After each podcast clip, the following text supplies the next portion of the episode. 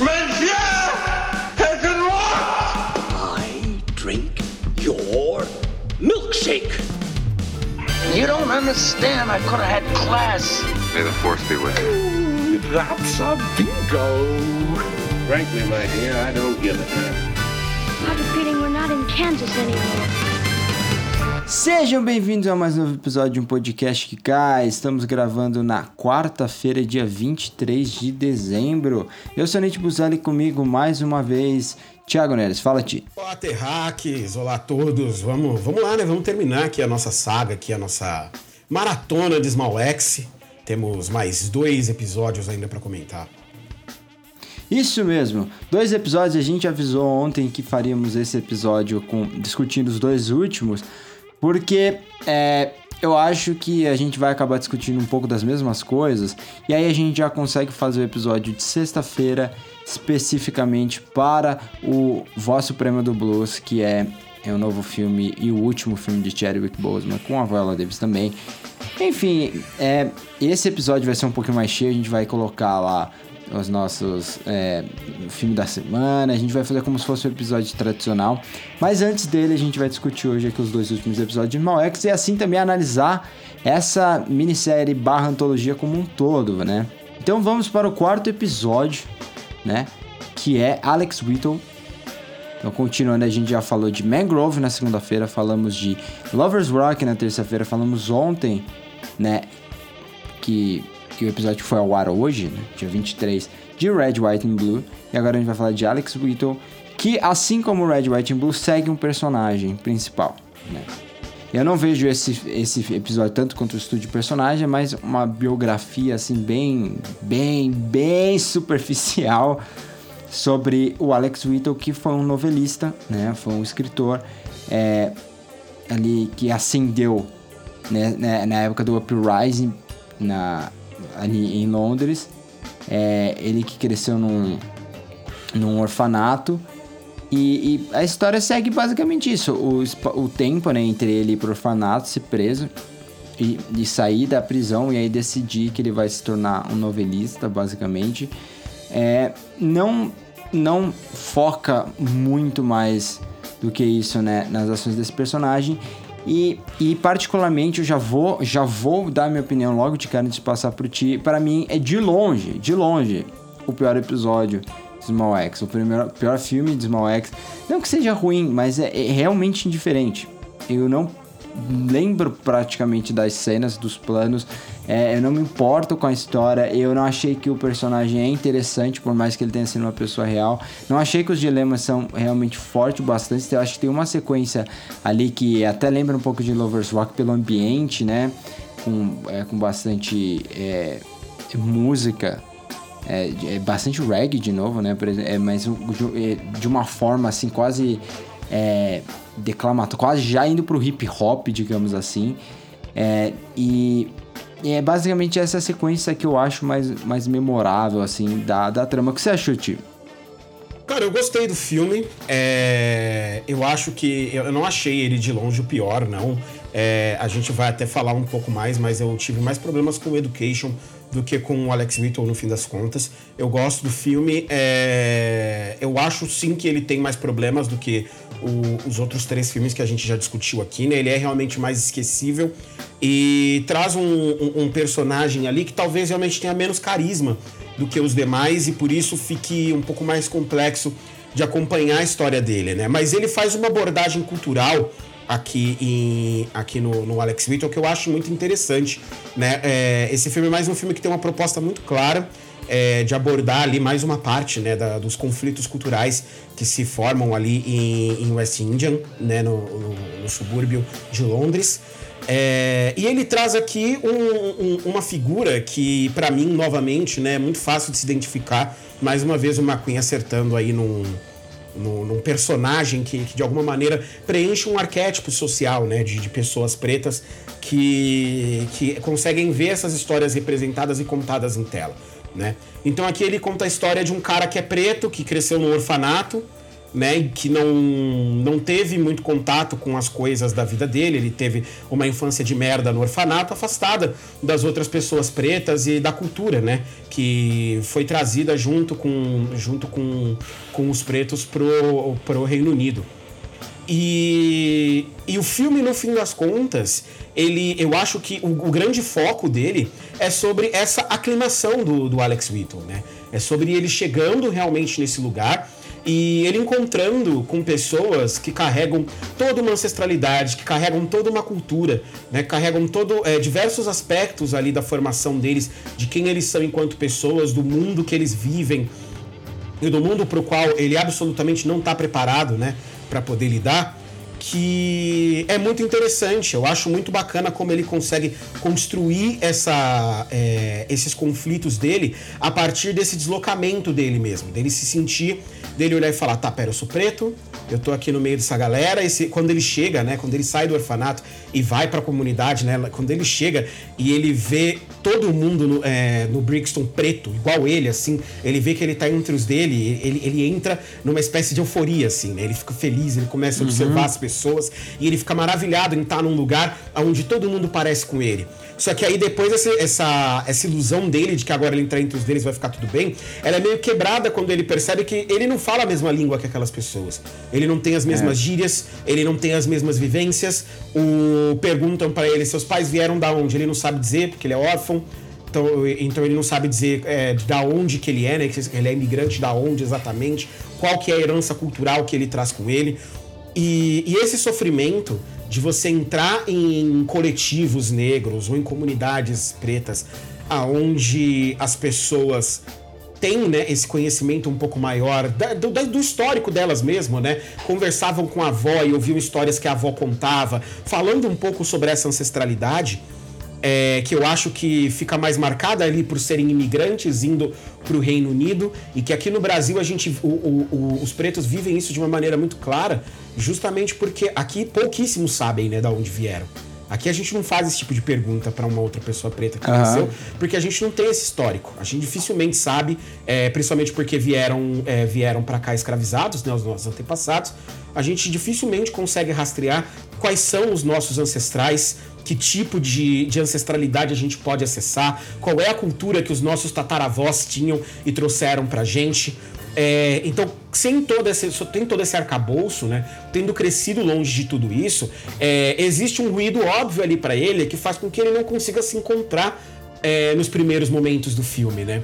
E nessa busca dele por se encontrar, por é, fazer parte daquela comunidade, né, por pertencer àquilo, ele acaba se apoiando em duas coisas especificamente, né, num amigo dele que nem sempre tá fazendo as coisas da, da melhor maneira possível, né, nem sempre tá agindo de acordo com, com o rigor da lei, por assim dizer, e no reggae, que é justamente o que o Nathan já mencionou, que mostra é, que o filme consegue mostrar, e eu acho que esse finalmente se foca um pouco mais no lado político, né? Na importância política que o reggae traz, é, principalmente nesse contexto, porque o reggae ele é fundamentalmente, embora existam as suas localidades, você vai conhecer aí bandas de reggae no mundo inteiro que cantam em inglês, não só pelo surgimento do, do, do reggae na Jamaica, na Jamaica, né? Mas justamente por essa importância cultural e por essa penetração que ele vai ter nos lugares quando é cantado em inglês. Né? Então ele tem uma importância cultural para essas comunidades, tanto na Inglaterra quanto ele vai ter nos Estados Unidos depois, que é muito grande. E a gente só consegue mensurar a importância política que ele consegue ter a partir desse escritor negro extremamente político, que vai ser o escritor só depois, né? Mas mostrando a relação dele com o reggae, como ele se apoia naquilo e como aquilo é consonante para ele, né? Que fala com ele e ele consegue pensar em coisas, escrever coisas de protesto a partir daquilo e perceber um pouco das injustiças das quais ele vinha traçando. E Aham. ele acorda para a vida de uma vez por todas quando ele chega e conhece um Rastafari, especificamente já na prisão, né? Que, que dá para ele o caminho das pedras e diz para ele, amigo, não é por É. aí, você tem que. O caminho é outro, o caminho é educação. O caminho tá, tá nas letras, tá nos livros, é por aí que você transforma as coisas, não é, é vendendo droga na esquina que você vai mudar o sistema nem só ouvindo reggae no porão da sua casa com os seus amigos. Às vezes é preciso fazer um pouco mais que isso. E ele chama ele justamente para poder entrar para educação, né? Então, eu acho que é realmente aqui uma. Eu acho que o principal problema do, do Alex Whittle no fim das contas, é que esse, de todos o- os, os filmes que ele fez até aqui, eu entendo que precisava de mais tempo. Esse eu entendo que talvez se ele tivesse desenvolvido essa história como longa-metragem, focado um pouco mais no personagem em si, trazido um pouco mais dessas características dele, pra gente entender um pouco mais de quem ele era também, para além desse personagem extremamente calado que, que nos é apresentado, né? Se a gente tivesse um, tido um pouco mais de amostras disso, talvez o filme funcionasse muito melhor. Eu acho que ele funciona ainda, eu gosto do que o filme, do que o filme entrega, mas eu reconheço que ele poderia ser bem melhor e que. é- é- assim, eu não. Mas ao mesmo tempo eu não vejo o quão diferente ele, ele é de Mangrove, por exemplo. Eu acho que eles, eles têm até é, falhas, assim, pontos que são até meio parecidos. Não me incomoda tanto o filme, não, confesso. É, eu, eu não gosto, até porque, assim, ele, ele é o mais TV de todos. Ele e o, Education, que são os dois, é, a gente vai falar depois do Education, mas já dá pra ir mesclando um pouco nisso. Eles são os dois mais TV, né? Ele tem 66 minutos, né? E por mais que seja um longa, né? Já, já passa de uma hora, ele não parece como um longa. Ele realmente parece como um episódio de TV, só que é um episódio de TV sem qualquer, assim, sem se aprofundar. Eu, eu acho Mangrove muito melhor porque Mangrove é energético e, e Mangrove é, que- é quente, parece que tem aquela urgência que você precisa assistir esse filme e, e que esses personagens estão sempre em conflito e ao mesmo tempo que eles estão em conflito, eles estão aproveitando o tempo deles. É uma, é uma loucura, né? Porque eles estão é, eles estão dançando e cinco minutos depois eles estão discutindo é, formas de, de protesto, de confrontar a, a polícia. Então, ele, tem, ele eu acho que ele é, ele é efervescente, né? Culturalmente ele é efervescente. O Alex Zito, é, não, a gente vai contar essa a história de um. De um, e você contou, você contou o episódio inteiro. Você literalmente É, contou um o episódio inteiro. um resumo do episódio inteiro. É isso que acontece. É, o personagem não tem um momento visualmente interessante que, que acontece nos outros, em todos os outros filmes, né? Por mais é que todos eles ainda sejam um pouquinho superfici- superficiais, até pelo- até pelo tempo de duração. É, e, e não tem um momento, acho também que o ator segura você na trama, sabe? Isso, isso é aquela coisa que a gente falou da questão do carisma, sabe? O Shay Cole, que interpreta o Alex Whittle, né? Ele, ele não é mau ator. Inclusive se parece muito com o Alex Whittle, assim, o, o verdadeiro Alex Whittle. Pra caramba. Mas é, pra caramba, né? O rosto, assim, é igualzinho, né? O lábio. É, sensacional o casting que fizeram. Mas ele ainda não tem esse carisma. Eu acho o amigo dele, por exemplo, a, o que. É o Dennis, interpretado pelo. Jonathan Dennis, Jules. Isso. Então, eu acho ele muito mais legal, né? É, ele é mais carismático. Ele é o mais carismático. É, é o que eu falei, né? Eu acho que o- um dos problemas desse filme reside justamente que esse personagem não é um personagem tão carismático, né? Muito pelo contrário, é um personagem bem introspectivo. Você vê que ele é bem silencioso, ele não é muito de falar, ele é um cara que tem tem, tem alguns receios assim de se impor e tal. E, e a gente não. Eu acho que a gente não acompanha muito bem esse arco dele, né? Se desenvolvendo para começar a falar um pouco mais e, e- e se encontrando um pouco mais naquela comunidade. É, apesar de você ter falado que esse episódio, que esses dois últimos episódios, eles são mais com cara de TV, e eu até concordo com você, eu acho sim que é uma história que poderia se, que poderia se beneficiar de ter mais tempo. Sabe? Justamente para você trabalhar esses elementos com mais calma e talvez a gente compreender um pouco melhor da, da cabeça desse personagem. E aí as os elementos do filme pudessem funcionar um pouco melhor.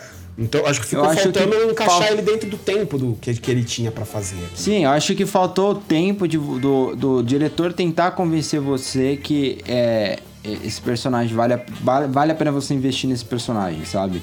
Porque é isso que você faz quando você não tem um ator tão carismático. É, quando você tem um ator carismático, ele pode ser o cara mais quieto do mundo, sabe? E você vai olhar pra ele, carisma é isso, você vai olhar pra ele e você, tipo, vai já, já comprou a ideia, sabe? É, é, é assim. Eu não percebo. Eu lembro muito do, do Ryan Gosling no, no First, é, é o First Man, né? O primeiro homem. Ele, que ele faz o, o cara que foi pra, pra Lua, o primeiro homem a pisar na Lua, né? Neil Armstrong. E, e, e tem momentos que ele não fala. E você olha pra ele e você já comprou. Isso que é essa questão de carisma. O John Boyega tem momentos assim no, no episódio é, anterior, também no Red, White and Blue. E, mas aí eu acho que eles fizeram uma decisão assim pra um, um ator mais parecido com, com o Alex Whittle original. é, eu entendo a decisão, só não, não, concordo muito porque você perde um pouco depois. E, é, e, é, e esse é o problema, sabe? De quando você não compra, e é um episódio de uma hora e seis, passa voando um episódio de uma hora e seis, né? Meu, quando você não compra o espectador desde o começo, você, você tá abrindo mão, sabe? Eu acho que, é assim, eu não sou de fazer essas críticas ao Steve McQueen, mas a minha sensação é que ele realmente não não se, não, é, não se dedicou, não é a palavra correta, ele não investiu tanto, digamos assim, é, nesse episódio. Até no Education, até no Education eu achei que ele investiu um pouco mais. Porque o Education, por, por outros problemas que ele tem, eu acho que ele é um episódio é, que eu acho que rapidamente já compra um pouco o espectador. Você já tá intrigado com o que vai acontecer e aí depois, aos poucos, você fala, mas sério que esse é o dilema? Tipo, você tá subestimando um pouco o espectador também, querendo fazer disso um, todo um, um, um episódio inteiro sobre isso, um negócio super simples. Aí é, é meio bobo, acaba sendo um episódio meio bobo, mas pelo menos eu, eu, eu acho, acho, que ele é meio mais. bobo, cara. É, não acho meio, meio, bobo nem simples, porque no fim das contas é um. É, é, uma. um choque cultural ali que eu acho que rende um filme, sim. Eu acho que a gente pode questionar Você um pouco. O Education? É, não, tô falando do, do Alex Whitton. Não, eu tô falando do Education. Ah, tá. É importante. O Education também. que eu tô dizendo assim. Uma questão Não, é importante, também. mas a forma como ele abordou para mim foi quase como se é sério, tipo, eu pensei que você ia se aprofundar mais nisso e aí ficou bobo, ficou assim no ar, sabe? É, a, a, ele basicamente contou ali o que estava acontecendo e ficou por aquilo, sabe? É, e eu acho que, inclusive no Education, o personagem mais interessante nesse ponto, né, do conflito, acaba sendo a mãe, sabe? Mas a mãe é. é sei lá, eu, eu acho que tem. Até influencia na ordem que a gente viu. Eu vou entrar nisso de novo agora que você já viu os outros dois. Porque depois de você ver os quatro primeiros episódios, você chega nesse e você já ele fica totalmente previsível. Você sabe exatamente qual vai ser o conflito e aí a partir do momento que você tem a a ativista, né, que chega pra mãe e fala, ó, oh, isso tá acontecendo, você já. E aí a mãe fica. Eu acho que eles investem um pouco de tempo nessa sequência da mãe tentando descobrir se é verdade ou mentira. Você já tá lá. Pô, é óbvio que é, que é mentira. Não porque essa mãe tinha que saber. Porque dentro daquele contexto a gente entende que a mãe não deveria saber. Mas eu acho que a gente, tá, eu acho que ele trata também até como espectador naquele momento, de contar aquilo pra gente, a gente já, depois que os quatro primeiros episódios, a gente olha aquilo e fala, é, mas é, exatamente, a gente sabia que era isso, sabe? E aí você acaba perdendo um pouco de, acho de tempo e urgência. Eu acho que esse é o, é o principal problema de Education, e agora Alex Whittle é, é, é, mais isso, é realmente indiferente para mim, sabe? Eu, eu, eu acho que ele também não investiu tanto. Eu não sei se é por causa do texto, eu não sei se foi o último. Eu queria até ler mais sobre isso, depois eu vou pesquisar como que ele foi esse o processo de, é, de escrever né, é, Small X, qual que ele escreveu primeiro. Eu sei que ele trabalhou com outros dois roteiristas, né? Então, foram, é, eu acho que três episódios com uma roteirista e aí dois episódios com outro roteirista. E porque realmente me parece. Esse, o Alex Whittle me parece o episódio que a gente precisa preencher aqui a, a, a grade, sabe? Então vamos fazer esse episódio. Sei lá, eu não, eu não tenho muito para falar desse episódio porque realmente eu achei ele não é ruim, mas quando você compara com os outros, eu achei ele mais fraco e, e, e eu acho eu, eu fiquei indiferente. Indiferente realmente a forma como ele contou a história, não ao personagem. O personagem eu fui até pesquisar depois, porque eu acho todos esses personagens interessantes, mas a forma como ele contou a história, a forma que ele explorou a narrativa, para mim foi sabe? Né? Uhum. É, assim, eu consigo, jeito, assim. É, eu consigo concordar com você que talvez ele tenha sido, ele tenha estado menos inspirado aqui em Small X, e talvez seja um, um, um, filme menos propositivo de todos o que, de todos que ele fez. É, mas eu gosto ainda do resultado geral, confesso, eu acho interessante é, a maneira como ele quis abordar e trazer essas questões é, desses choques culturais. É, como eu falei, para mim foi muito fácil de, de, se relacionar com o personagem, entender as angústias dele, porque eu também vivi isso. Eu também fui um, um, garoto preto cercado de. que estudou escola particular, né? Então eu fui cercado de amigos brancos durante toda a minha infância. Então, quando eu me vejo nesses ciclos onde eu, onde eu tô cercado de outras pessoas uhum. pretas. É, muitas vezes eu também me faltam referências, me faltam é, esses conhecimentos todos nessas conexões é, e, e, isso é, é, muito interessante de ver isso representado em tela, justamente porque eu não tinha visto um filme sobre isso até então. Sabe, não tinha visto essa temática ser tratada em um personagem que refletisse isso. Então, é isso é quando a, quando a gente fala de representatividade no cinema, no fim das contas, é disso aqui que a gente está falando é de contar histórias que estão aí, né? Porque a gente não, a gente cansa de dizer que não, não se conta novas histórias, né? A gente, todas as histórias já foram contadas, a gente só tem que pensar novas formas de contar as mesmas histórias. E, e essa aqui é uma, é uma daquelas que, que se você pensar em, em quesitos de forma, né? E de possibilidades de você contar uma mesma história, porque história de pessoas que não se sentem encaixadas na própria cultura, a gente tem aos montes. Mas isso com esse recorte, mostrando uma comunidade específica, a partir de um escritor específico e usando dessa culturação para poder contar uma história, talvez, né? E aí eu, não, eu nunca li nada do Alex Whittle, não sei se você chegou a ler, Nathan, mas talvez esse filme, é, para quem tenha lido qualquer coisa que ele escreveu, tenha até mesmo um, um, um reflexo com aquilo que com a maneira dele de escrever, né? Talvez esse filme converse bem com a é. obra dele e a gente não sabe simplesmente porque não acompanhou. E aí seria um mérito gigante também do filme, na minha opinião, conseguir fazer isso e, e fazer um filme que expresse a personalidade do autor de alguma maneira. Mas é que tá, ele não tem personalidade, né? E o Alex Whittle ele é um cara que isso fica claro até na, no, no filme, que ele é o contrário disso, né? Ele desenvolve uma personalidade forte e ele é e assim a literatura dele é bem é bem é bem premiada, né? Uhum. O, ele, pelo que eu vi aqui, ele já ganhou, é, ele já foi até recebeu o prêmio da rainha, sabe, pelo serviço dele à literatura. Então ele é um nome importante, né? Sim. Então é, é eu acho que eu concordo com o que você falou da representatividade e, e, talvez seja isso, talvez a, a tenha um eu acho que ele converse melhor com o público que leu a história do do a história não, as obras do Alex Whittle, talvez é, quem leu vai estar tá vendo isso vai achar super interessante porque tem alguma relação assim uhum. com, com todas as é, com tudo que ele escreveu. Mas é, da minha parte, assim, que não vi e não li nada, é, eu acho que não é nem o conteúdo tanto o problema, mas realmente a forma. Eu senti é, falta dessa urgência. Talvez tenha sido simplesmente o fato de que os outros três episódios, no mínimo, apresentavam conflitos.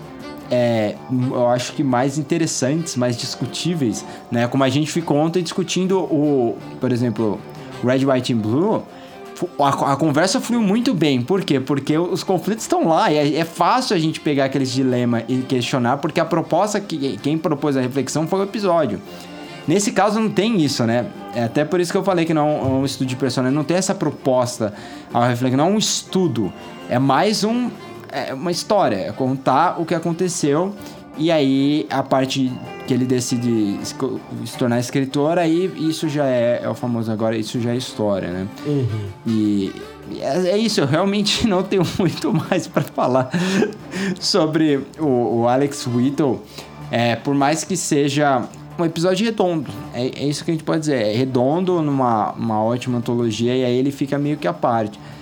É, e sempre tem, assim, a defesa do, do, do episódio do Steve McQueen é que todo, toda antologia tem um episódio assim. Toda antologia tem um episódio que é aquele episódio mais esquecível, né? Black Mirror e... eu diga. Não, Black Mirror tem Tipo, tem quatro por temporada. Meia temporada eles... se salva. É, eles fizeram a... Porque aqui eles faziam só três episódios antes, né? Depois que eles foram comprados pela Netflix, eles começaram a fazer o quê? Oito? Oito episódios por, por temporada? Eles fizeram mais duas temporadas de oito, alguma coisa assim, né? Não, acho que foi menos. A última temporada, inclusive, acho que saiu Seis? só com três episódios. Mas passaram ah, é, a fazer a mais por três, um tempo. Verdade. E aí desistiram, viram que não, não era uma boa ideia. que não é assim que, não, que se faz antologia. Né? Você, tem que, Exato. tem que fazer com tempo, não, não é quantidade, é qualidade. E, e, e, também trabalhar com múltiplos autores, né? Que eu acho que para mim é isso que falta Black Mirror. Mas esse não é um episódio sobre Black Mirror. Ainda não. É, eu vi aqui, só pra, pra dar informação completa, eles fizeram então três temporadas com três episódios, né? E aí eles fizeram a quarta quinta na Netflix com seis. E aí foram nessas duas temporadas, típico da Netflix, que teve dois episódios bons e o resto tudo esquecível. E aí eles voltaram a fazer com três. A última temporada, inclusive, tem cenas em São Paulo, né? Sim. Num bom episódio. Exatamente. É. É bom episódio? Eu não vi, cara. Eu não É um vejo. bom episódio, é eu um bom não vejo episódio. muito. é. Não é groundbreaking, né? Pra, pra, Faz, um mundo faz de- jus a São Paulo. Não, São Paulo nem, nem é São Paulo, de fato, É, no, sei, no filme. sei. É só Ele só um... cenas, é. é, Ele só faz um... Ele só tá passando ali numa parte ali, e algumas cenas foram gravadas em São Paulo, mas no, o filme não é ambientado em São Paulo nem nada do tipo.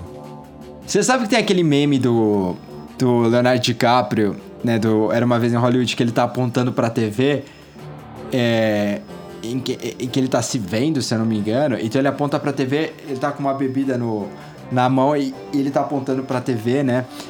É, tem esse GIF, esse meme. E, e toda vez que eu vejo algo gravado em São Paulo, algo assim realmente bom, e eu conheço o lugar, é isso, é a minha situação. Eu, olha ali, eu, eu, eu fico muito feliz, cara. Eu, eu, eu vi o. Eu revi esse ano o Beijo da Mulher-Aranha, que é um filme que eu já falei aqui algumas vezes, do Hector Babenco. E ele tem uma cena que é gravada na Bresser Moca. E eu e o Thiago conhecemos muito bem a estação Bresser Moca, a gente estudava literalmente do lado dela, né, na MB. E aí tem, quando tem a cena gravada na Bresser. Eu fico, olha aí, eu conheço, cara. Esse filme é pra se passar na Argentina, ele tá gravando na Bresser Moca, e aí. É. Você, eu, sei lá, eu fico mal animado. Depois eles gravam no, no centro de São Paulo. Putz, eu amo isso. Dani, você fala que a Argentina é um pouco me lixando. É São Paulo, eu fico feliz.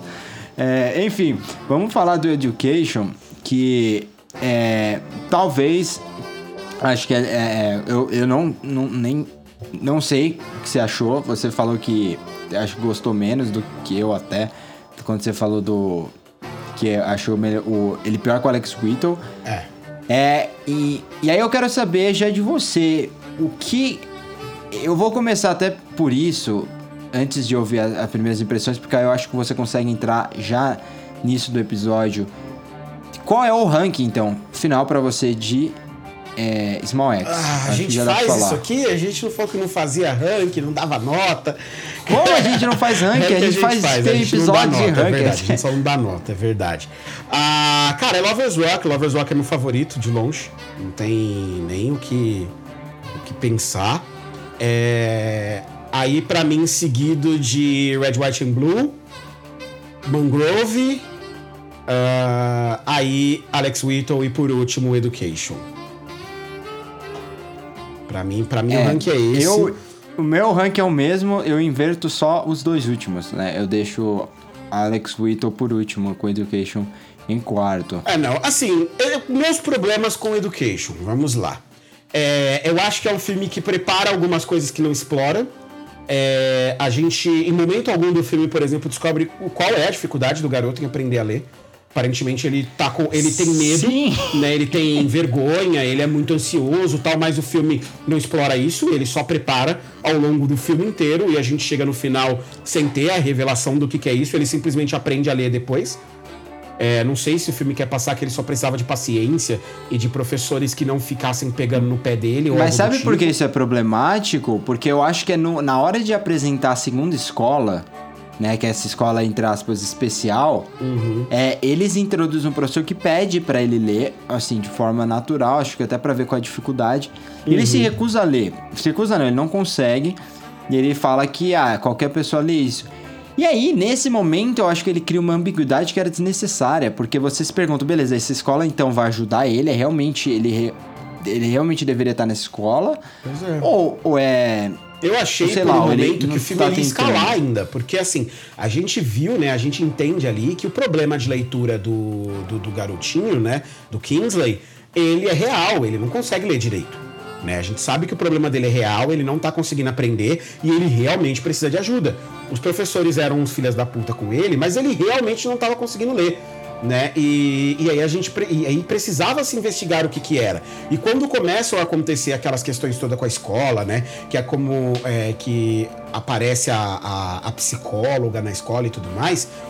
o filme eu acho que ele te dá alguns indicativos de que a gente vai ficar, tá, pera, eles vão conseguir resolver esse problema aqui, né? Eles vão jogar uma luz sobre a situação da escola, mas a gente ainda vai acompanhar a jornada para descobrir qual é o problema do garoto, porque no fim das contas ele tem um problema de fato. Ele não tá ali só porque só porque o, o, o, professor e o diretor da escola achou por bem jogar ele para lá. A mãe dele tá falando que ele tem um problema de leitura de verdade né? Aí eu não sei, Sim. o filme, ele não bate, parece que o filme, ele, ele, fica, ele é um pouco covarde em bater o martelo, no fim das contas, sobre qual era a questão ali em envolvimento. Por que, que o garoto não conseguia ler? Era porque ele era muito ansioso e os professores não os professores não estavam sabendo lidar com ele em casa e os pais dele também não estavam sabendo lidar com ele em casa, porque ele era negligenciado.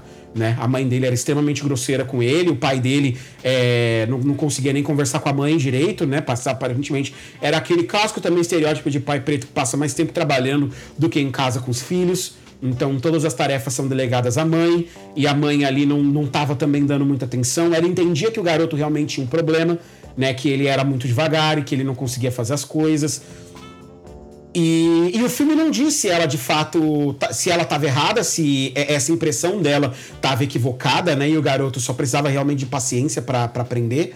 Ou então se tinha alguma coisa ali por trás, se ele realmente tinha algum problema de aprendizado, se não tinha, se eram só os professores racistas, ou se ou se era a maneira, era medo dela brigar com ele por ele ler errado, é, como ele começa a hiperventilar, né? Aquela hora que ela pede para ele ler, para ele ler para ela para ele tentar ler, ele é, começa, ele, começa ele, a chorar. Fica, ele tem um ataque de ansiedade, começa a chorar, né? Então, qual é a questão dessa criança?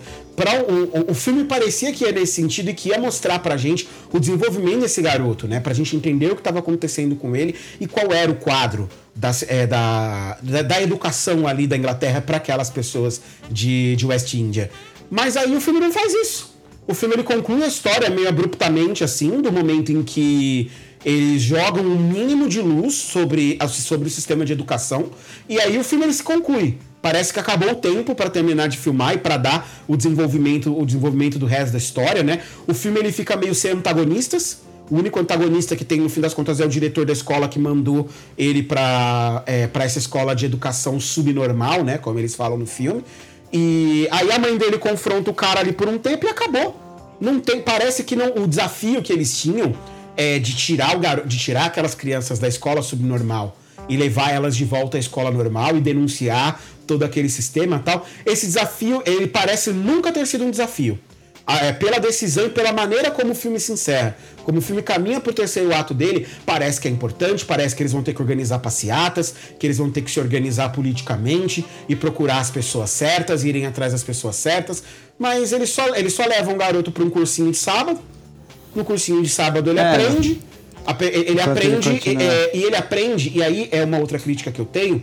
A solução, e aí nesses momentos eu acho que a gente tem que tomar cuidado, e aí é uma coisa, e é o, o problema de verdade que me faz não gostar muito de education. É, eu acho que quando a gente fala de educação, a gente precisa ser bastante cauteloso para falar de educação, principalmente quando é educação para criança. O filme diz que ele foi para uma escola de comunidade com pessoas pretas, e nessa escola de comunidades com pessoas pretas ele aprendeu sobre ancestralidade. E aí o filme traz até a lenda da. É, a lenda não, né? A história de uma rainha africana que era uma guerreira, e que foi a partir de lendo essa história que o garoto se interessou. E é óbvio, todo mundo sabe disso, que as crianças têm que. É, você quer incentivar uma criança a ler, cara? Entrega para ela uma história que ela vai gostar, uma história que ela vai ter interesse de ler. Não adianta fazer igual meu pai fez comigo quando eu tinha 5 anos de idade e me botar para ler esse Sidney Sheldon. Primeiro, porque Sidney Sheldon não é para crianças. Segundo, é, não façam o que meu pai fez. E segundo, porque é desinteressantíssimo uma história de, de, de, de, um romance policial super denso para uma criança, né? Uma história de uma princesa guerreira africana é muito mais interessante, vai motivar muito mais a criança a querer aprender a ler. Isso é, Você isso é a mais Holmes quando criança, Thiago? Só que eu, eu não li Sherlock Holmes quando criança, eu li já na adolescência. É, então. Eu já fui ler, mas aí eu comecei com o, o Round, Cão de esqueci agora o, o, é, o Cão de Baskerville. Isso, Cão de Baskerville, isso. então, você sabe que eu, o meu trauma com Sherlock Holmes, que eu, eu, nunca mais li, foi porque eu era pequeno. E aí foi ah, nessas. Mas isso foi decisão superar. minha. Sabe um trauma literário que Não. eu tive quando eu era pequeno também? Porque a escola faz essas coisas, eu nunca vou entender por quê. Por que vocês entregam para uma criança do primeiro ano do ensino médio, viciada em Star Wars, Star Trek, vidas secas para ela ler? ela não Ah. vai achar genial. O livro é genial, mas a criança não vai achar, gente. Eu li Vidas Secas pela primeira vez, e meu primeiro ano no ensino médio achei uma merda.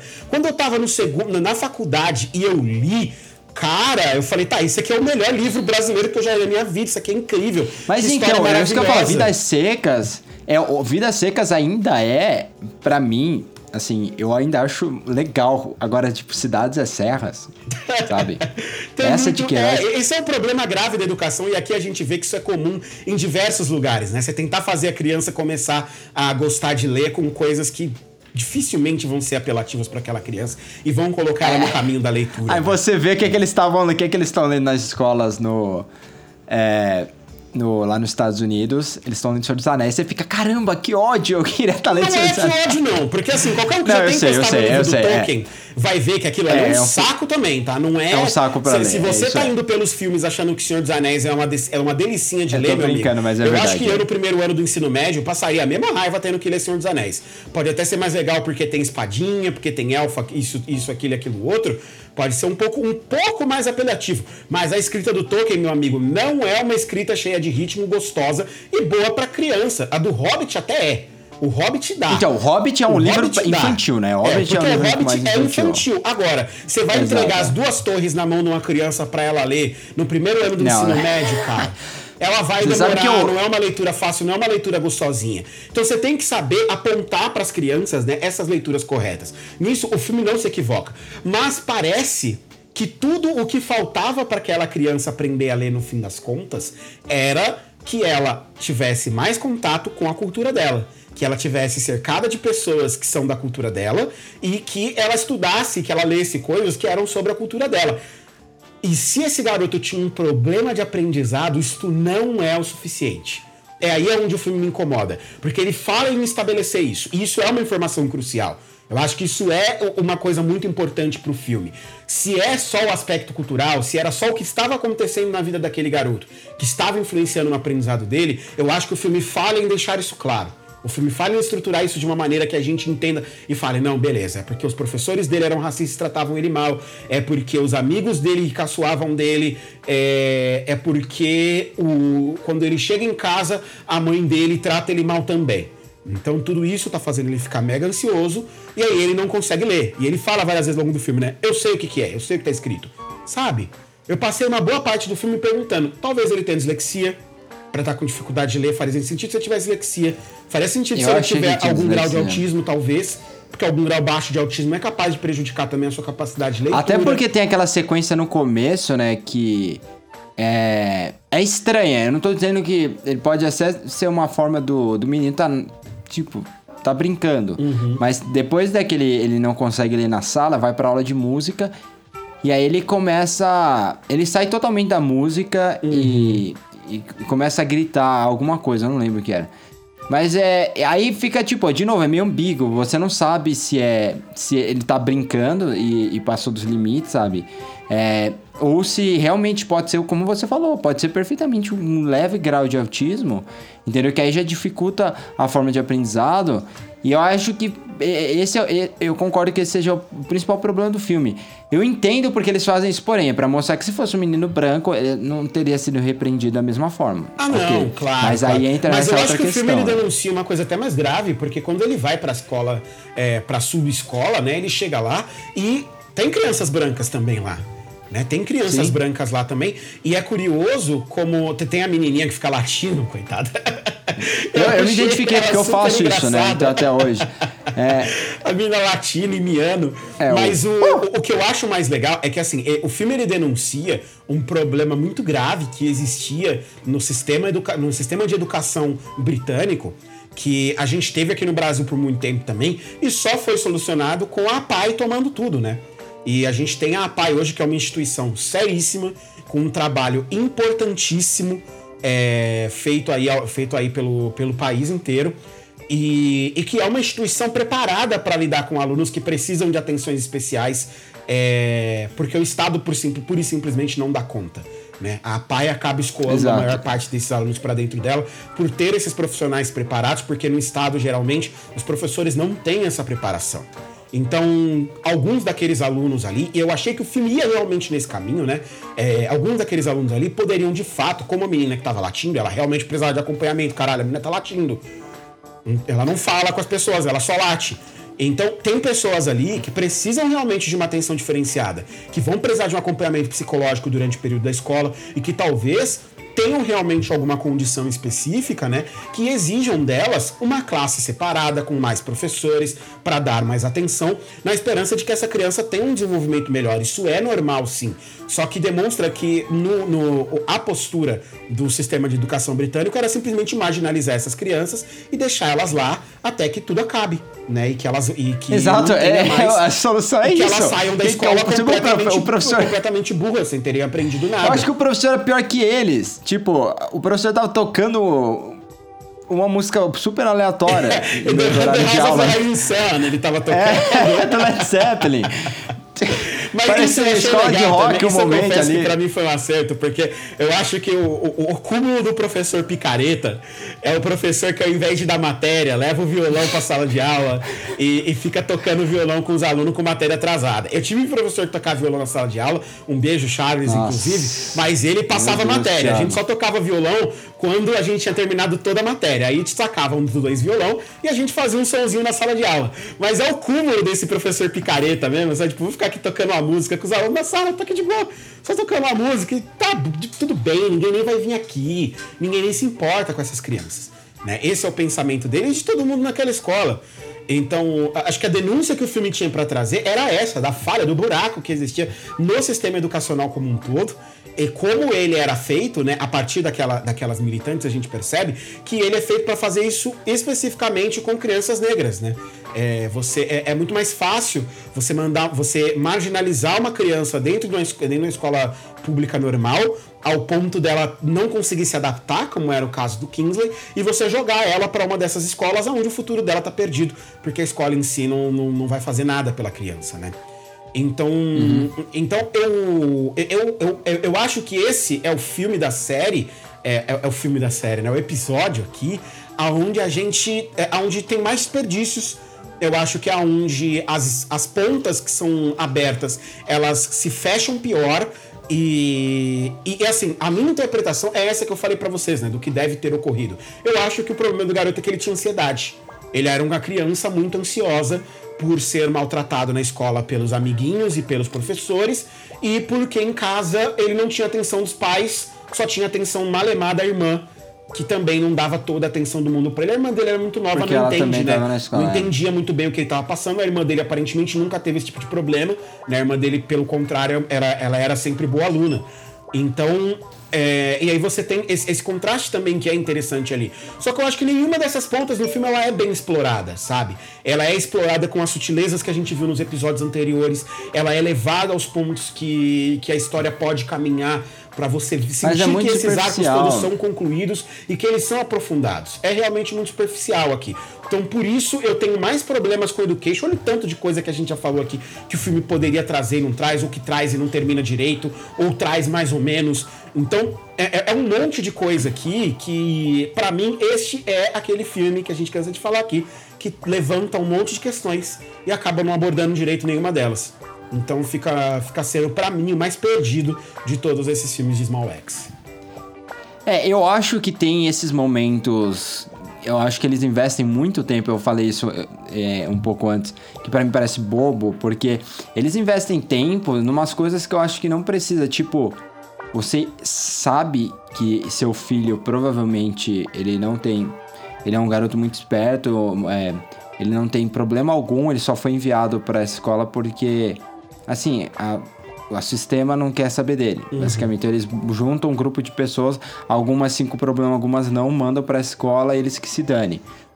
E aí, eu acho que eles investem muito tempo nesse fato da, da- do pessoal, dos ativistas, né? É, A, a moça até fala que era candidata e ela não, tá- não, não tá mais na política, mas ela, ela trabalha, né, meio que com a- ação social e, e ela tá tentando mudar isso. Fala até da, pra mãe que ela tem que enviar uma carta pra Margaret Thatcher, que viria a ser. Na época era, era ministra de alguma coisa, né? É, e, e- e aí ela viria a ser primeira ministra da, da- da- do Reino Unido. Mas isso eu acho que é um investimento meio bobo, porque eu acho que eles querem causar meio que esse momento de choque para os pais. Só que o espectador já imaginava que isso ia acontecer. E não que não seja correto você ter esse momento, porque a mãe, ela realmente ela trabalha muito, ela tem um monte de coisa para fazer, então ela parece que tá. Ela, ela não quer sentir que ela tá é, desvalorizando, digamos assim, a educação do filho, só que ao mesmo tempo ela acha que a escola é aquela autoridade que, que não tem racismo, né? Ela não, não, não, talvez não que não tenha racismo, mas é uma autoridade que saiba o que está falando em relação ao filho dela, que não ia colocar em em colocar em como é que fala? Em risco, né? A educação do filho Isso. dela. É, ela acredita, Exato, né? Ela- colocar ela tem em aquela fé pública, ela acredita no que falaram pra ela no primeiro momento, né? Exato. E, e então, é, esse momento, eu entendo isso acontecer com ela, mas para com o espectador, o espectador já tinha, já, já tinha entendido. E aí se torna um pouco previsível. É, eu concordo com todos os dilemas que você levantou quanto à, à narrativa do filme, mas eu acho que. E eu gostei mais desse, eu coloco esse à frente do Alex Whittle, porque a, a, a proposta a reflexão tá lá. A nossa proposta, a discussão, pelo menos, tá lá e eu acho que gera, assim, uma discussão como gerou, de certa forma, que não, não, mesmo se a gente eliminar a parte da discussão dos problemas, eu acho que tem uma discussão legal sobre a questão da educação, né? E, e eu acho que isso faz o, faz o filme algo mais interessante. Eu concordo que o final é meio que, assim, forçado demais, ele, ele lê super bem com ela depois, e aí você se pergunta realmente, caramba, será que ele, ele tinha. ele ficava nervoso de ler na frente dos outros, talvez? Realmente seja essa ansiedade? E agora ele tá, ele tá seguro, né, desse ambiente em que ele se encontra, mas tem muitas coisas soltas mesmo. Eu, eu, eu não. Eu vi até que muita gente achou esse episódio, coloca na frente do Red, White and Blue, por ele. Ah, é- até por ele ser mais gostosinho, digamos assim, que o Red, White and Blue é bem lento, mas eu gosto daquela lentidão do Red, White and Blue. É, e, e eu acho que é absurdo isso, porque ele é um episódio com muito mais problemas e, e por mais que ele tenha essa discussão, é, ele também é- acaba sendo esquecível. Eles, esses dois últimos, eles vão ser os episódios assim que a gente realmente vai esquecer. Só que o Alex Whittle pra mim ainda é mais indiferente. Ele realmente eu eu assisti e, e deu dois minutos, eu já já tinha esquecido, sabe? Por ser o mais, talvez por ser o mais superficial, talvez por ter tanta coisa que eles gostariam de abordar. E aí são duas formas diferentes de olhar para essa densidade né, na, na trama. É que no, no Education eles levantam tudo e só não fecham todos os pontos, eles deixam ali meio que para acrescentar a discussão. E no Alex Whittle eles não levantam, né? Eles seguem uma linha super simples, que é a linha dele meio que se encontrar nesse ambiente. Eles não levantam outros pontos. Então é só aquilo e aquilo vai desenvolvendo até o ponto em que ele decide se tornar o escritor ao final da ao final da jornada, digamos assim, do episódio. Então é mais uma questão de qual eu achei que teve um pouco mais de personalidade, né? Basicamente isso. Mas eu concordo, acho que os dois últimos é, é Flip a Coin. Agora a gente entra na última questão que eu tô levantando e eu vou te perguntar. Eu já falei aqui algumas vezes, mas vou, eu vou te perguntar. Da maldita ordem, porque eu acho que a ordem interfere, sem dúvida, na nossa forma de olhar para esses episódios. Eu, eu, por exemplo, o- tem três, três episódios seguidos que falam de educação, mas não é a ordem certa, Thiago. Não é a ordem certa. Você não pode, tipo, falar de educação de um. Do, você, Red, White and Blue, você tem um cara que, é, que recebeu uma educação boa, né? Que se formou, se tornou assim perito, ele abriu mão dessa educação pra entrar na- nas forças armadas, na polícia. Aí você tem o segundo que tá falando assim, você tem que achar uma forma, né, de, de usar a educação para fazer essa mudança, né?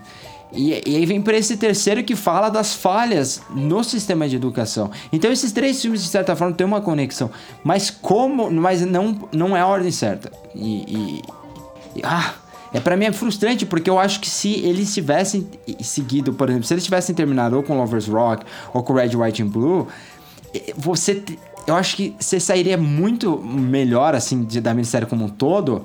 Você teria, não, não seria essa ordem meio que decrescente, sabe como ficou no final? O que você acha? Cara, eu confesso que eu, eu acho que não importa tanto assim, não, viu? Ah, tá. Eu acho que não importa tanto assim, não. É, eu, no fim das contas, é uma antologia e a gente acaba avaliando de maneira muito isolada cada episódio. Eu, pelo menos, acabo fazendo isso, sabe? E assim como eu não me importo com a ordem dos episódios em Black Mirror, eu também não me importo aqui. É, e para mim não faz tanta diferença.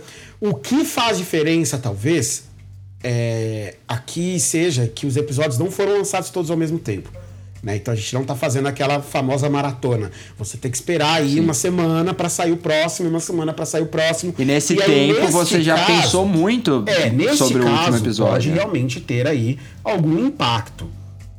É, mas ao mesmo tempo também sendo lançado para streaming. é, eu não sei, eu não sei. Não, confesso que é, eu fico com um não sei. Não sei quanto afeta realmente a experiência.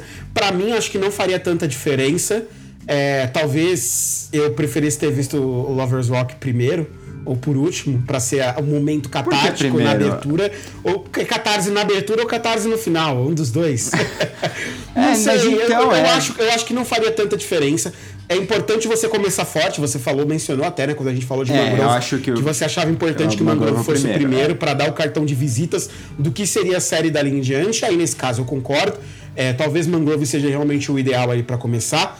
Mas eu acho que ele toma uma decisão que é interessante. Ele, ele faz uma escadinha até, né, pra, pra mim. Por exemplo, ele faz o episódio Mas- que é importante começar, claro. aí ele vai pro melhor episódio, aí o segundo melhor episódio e ele desce pros outros dois. Né, que, que fazem parte ali da brincadeira. Então, não me incomoda. A, a, a- maneira como Ah. tá aqui não me incomoda em nada, eu, eu não mudaria, não. Mas você sabe que é, eu acho que quando eu olho pra Black Mirror, eu, eu não tô esperando que. A, é- a- a questão é da tecnologia, como a tecnologia afeta negativamente, né? É super. É uma distopia, assim, super pessimista no fim do dia. Então, eu, eu, eu não. É que eu também nunca gostei muito de Black Mirror, então eu não posso nem dizer assim como são os episódios. Mas essa minissérie, eu, é, é, é no mesmo. É no, a maioria. A, a maioria delas, de cada episódio, são no mesmo ambiente. Você tem, é, assim, temáticas dentro da trama que são muito parecidas, elas se cruzam. Né? Como eu falei, o Mangrove, ele meio que dá o tom, ele fala um pouquinho de todas as coisas que você vai abordar ao longo dos outros episódios. É, e, e, e eu, eu senti isso, até pelo tempo que você falou, a gente pensa mais sobre cada episódio, né? E, e eu acho que a gente, por exemplo, sai do, do Lovers Rock com. Eu gostei muito da sequência, inclusive Lovers Rock para Red, White and Blue, porque tem essa quebra, né? Então a diferença do Mangrove pro Lovers Rock eu não senti tanto porque o, o Mangrove meio que prepara. Só que do Red White, do Lovers Rock pro Red White and Blue você tem uma quebra. E aí eu achei super interessante porque também ajuda a reforçar a discussão do Red White and Blue. Só que aí depois não tem nem mais a quebra e também não tem uma é, não tem um ponto alto, sabe? Depois dele. Eu acho, sei lá, é isso que eu achei. Tem gente que eu acho que vai defender que você coloca os melhores logo de cara, porque aí você ganha as pessoas. Mas esses são os dois últimos episódios, sabe? Tipo, será que você não ganharia depois? é, Acho eu, difícil, a minha tem que ordem. começar forte. Eu tô com Sim, mas eu com começaria. A minha ordem seria Mangrove. E aí, depois do Mangrove, eu daria uma, uma quebradinha. Eu iria pro Alex Whittle, porque até você conecta um pouco a jornada ali do, do, do- de um dos personagens principais do Mangrove, né? Com a do Alex Whittle, que, é um- que são escritores. E aí, do Alex, desse você vai. Eu acho que você pode ir pro Red, White and Blue.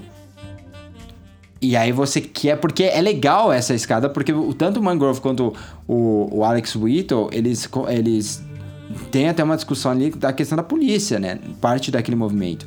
E aí você vai pro Red, White and Blue, você propõe essa discussão toda com o personagem do John Boyega, né? Querendo entrar pra polícia. Aí você vai pro Education, que estar aleatoriamente ali. E aí você termina com Lovers Rock, que, tipo, seria como você falou, a catarse final. E aí você terminaria com, o o, acho que os dois episódios, por mais que eu tenha gostado mais de Red, White and Blue, os dois episódios mais é, chamativos ficariam tanto no começo quanto no final. Eu acho que fa- faria da série, assim, acho mais, mais legal. Eu acho que faria mais sentido. Até porque eu tô pensando como essa... Eu tô olhando pra essa antologia como se fosse um, um ens- ensaio, não, mas como se fosse um, uma, uma exposição, né? Quase como se fosse um livro de fotos. E por mais que as fotos elas, elas, elas se conectem de alguma forma, é, elas não são necessariamente assim é, continuações das outras, mas elas têm que ter a, a sequência delas faz toda a diferença para a forma como se vai olhar essa exposição, sabe? Essa curadoria. Então, é, é, é, essa é a minha forma de ver. Mas no geral, no geral, como eu acho que a gente já discutiu isso, foi uma das melhores coisas que a gente viu esse ano e uma das poucas coisas que a gente realmente que nos propôs assim bastante discussão, né? Pelo menos os, os três primeiros episódios foram é, excelentes. É, no meu top 10 de 2020, por enquanto, eu tenho dois episódios. Eu tenho Lovers Rock e tenho Red, White and Blue. É, não sei se vai ser assim até o final, porque ainda falta muito filme para ver. Muito filme a gente não teve nem acesso ainda. É, então não sei como vai mudar isso pro final. Mas esses dois, assim, estão entre as melhores coisas que eu vi em 2020. Ah, eu também, viu? Eu também. Acho que na TV, principalmente, se a gente for falar de TV, é uma das melhores coisas Ah, feitas no ano, assim, de longe, né? Sem dúvida. É que, é que TV eu não posso falar muito, né? Porque esse ano eu não vi. Só vi Queen's Gambit de TV, eu não vi absolutamente nada. E eu quero ver um monte de coisa. Eu quero ver a May Destroy eu quero ver o, a minissérie lá do. Que você tá me falando há, há- seis meses já, Lovecraft Country. É, e, e tem todas essas séries que eu, que eu tô afim de ver, mas a verdade é que. nossa, Não dá, cara. Não dá. Tipo, eu- na hora que eu vou, eu coloco numa mão filme pra ver, série pra ver. Eu vou sempre pro filme pra ver. Eu te Então, entendo, eu te É entendo. complicado. Bom, Ti, é isso. A gente. O episódio acabou que ficou na nossa média. A gente conseguiu discutir os dois últimos episódios. É, antes da gente se despedir aqui, eu só queria dar espaço, caso você queira falar mais alguma coisa sobre Small X, que a gente não tenha falado em algum episódio. Ah, cara, eu acho que só que a gente tem que. Caso você tenha chegado até aqui e você não tenha assistido, né? Small X, Ah, é muita cara, responsabilidade. Veja, veja, veja, veja, veja, porque vale muito a pena. Como a gente falou agora, é uma das melhores coisas que, que apareceram na TV esse ano. É, é difícil a gente ter uma boa antologia, assim, principalmente uma que varia de episódio para episódio, né? A gente costuma ter antologias mais robustas de temporada para temporada, episódio por episódio é, é um pouco mais raro. Então é, é, é muito interessante, acompanhem. Deveriam mais fa- vejam deveriam fazer mais isso, Deveriam né? fazer mais isso. Eu, eu quero ver, inclusive, eu acho um formato muito interessante para quando a gente vê diretores de cinema vindo para TV. É, eu acho que outros diretores de, TV, é, que- de cinema que quiserem fazer TV podem explorar formatos parecidos com esse aqui, porque dá, dá um panorama bem interessante. Seria um barato ver outros diretores é, se eu ver outros diretores pretos, ver o, o Barry Jenkins fazer isso aqui, seria muito legal. Mas ver o Barry Jordan Jenkins ele vai fazendo fazer, isso aqui vai seria fazer muito legal. uma série. Eu tinha visto uma notícia, será que ele. Ah, é? Eu não tava O que, que nem ele vai sabendo. dirigir, gente? Então, eu tinha visto. É que eu, eu confundo, esse ano foi muito longo, sabe? Eu sei que ele, ele, te, ele tava com alguma. Já pensou no Spike Lee fazendo Aqui, TV, ó. cara? Já pensou Spike Lee dirigindo uma antologia? Que bagulho. Que Ele bagulho tem um- ele- seria? Ele, ele assinou um contrato para dirigir uma série baseada na novela né, do Colson Whitehead chamada The, Under, The Underground Railroad, que vai sair para Amazon Studios. Né? Não sei quando vai chegar, deve ter atrasado por causa da pandemia. Sim. Então ele, ele está vindo pra TV sim. É, e o que eu fico animado, até porque você já viu um episódio de Dear, é, Dear, como é? Dear White Person, né? Dear White People. The Right People. Que, que ele dirigiu, você falou muito bem. Que é o melhor episódio de The Right People, Da no fim das série. contas. Tem as melhores cenas, os melhores momentos ali da primeira temporada da série, e é com ele à frente. É, com o Spike Lee, eu queria ver, e eu acho que o louco de, de uma série assim, meio que com o Spike Lee, é que seria. Não, não seria tediosa de jeito algum. O Spike Lee ele adora colocar, misturar ficção com, com cenas reais, com discussões políticas. E se ele conseguisse gerar uma narrativa assim, de antologia mesmo, é, eu, eu ficaria muito animado, sabe? Seria bacana. Ia ser bem diferente dessa do Steve McQueen, mas eu acho que ia ter uma pegada tão política quanto, assim. Quiçá Eu- mais. Eu gostaria de ver. Quiçá é, mais. mais. É, Spike Lee totalmente. E quem, quem tá muito presente acaba sendo, principalmente na, na Netflix, é a Ava DuVernay. E eu acho que a- o conteúdo das séries dela são sempre interessantíssimos. É que a Ava, pra Só- mim, ela só- já tem que, ela tem que ir pro cinema. Ela não tem que ficar na TV, não. Ela já, ela já tá em outro patamar já para ficar fazendo Netflix. É, mas ela tem se tornado, é isso que eu ia falar. Eu ia terminar, eu concluir. Eu, eu acho que ela se tornou uma produtora melhor do que uma diretora. Ela, a forma como ela aborda, como a produtora executiva, todas essas séries, ela dá espaço para cada diretor, ela junta tudo, ela monta é, essas narrativas como um todo, né? E na TV a gente sabe que isso é coisa de produtor, produtor executivo. E é o que mais me impressiona, mais até do que as decisões narrativas dela como diretora. Que ela não, não, não é mau diretor de jeito algum, né? Selma é espetacular. Mas você vê a diferença de assistir, por exemplo, uma antologia do Steve McQueen, né? E, e, da, e da forma como, como chama mais atenção para essa direção. É, e é o contrário nas coisas dela, né? Tem todo esse contexto histórico, ela não, não é superficial quanto nenhuma história que ela vai contar, né? E, e eu acho. Ela tem se tornado, para mim, pelo menos, cada dia mais uma grande produtora, né? Uhum. Ah, não discordo, mas eu, eu, eu, quero ver. Eu queria ver, na verdade, ela fazer de tudo porque eu gosto muito das coisas que a, que a Ava DuVernay tem feito.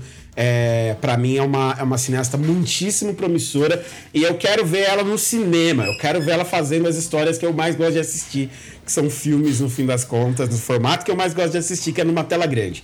Então é por egoísmo meu dizer isso, mas eu quero eu quero ver a Ava DuVernay fora da Netflix fazendo cinema. É, ela depois de, de Selma, se não me engano, ela fez um filme para Disney, né, aquele do Wrinkle in Time que, vamos ser sinceros, não é, é bom. Ruim. Mas também ruim. é ruim, mas também é totalmente fora, né? É, da, aquilo ali é meio do que ela tá acostumada a fazer, né? né? Ela, ela vem fazendo. ela, ela é boa fazendo esses projetos políticos, né? Então é, é meio estranho vendo ela fazer é um filme. Que filme é. Mas eu. É, ela, por exemplo, a gente sabe que ela. Inclusive, eu estou super animado para ver isso. É, tem uma, uma série de seis episódios que vai. que acho que foi anunciada esse ano, criada por ela e pelo Colin Kaepernick, né? Chamada de Colin in Black and White, que vai ser é, assim centrada no Colin Kaepernick. Não sabemos quando vai chegar, mas esse ano foi anunciado também que ela faria um filme aí, só que é para Netflix, chama Cased, né? Uma adaptação de um livro da Isabel Wilkerson, né? Também com envolvendo a as, os protestos, né, as manifestações por direitos civis da década de 60.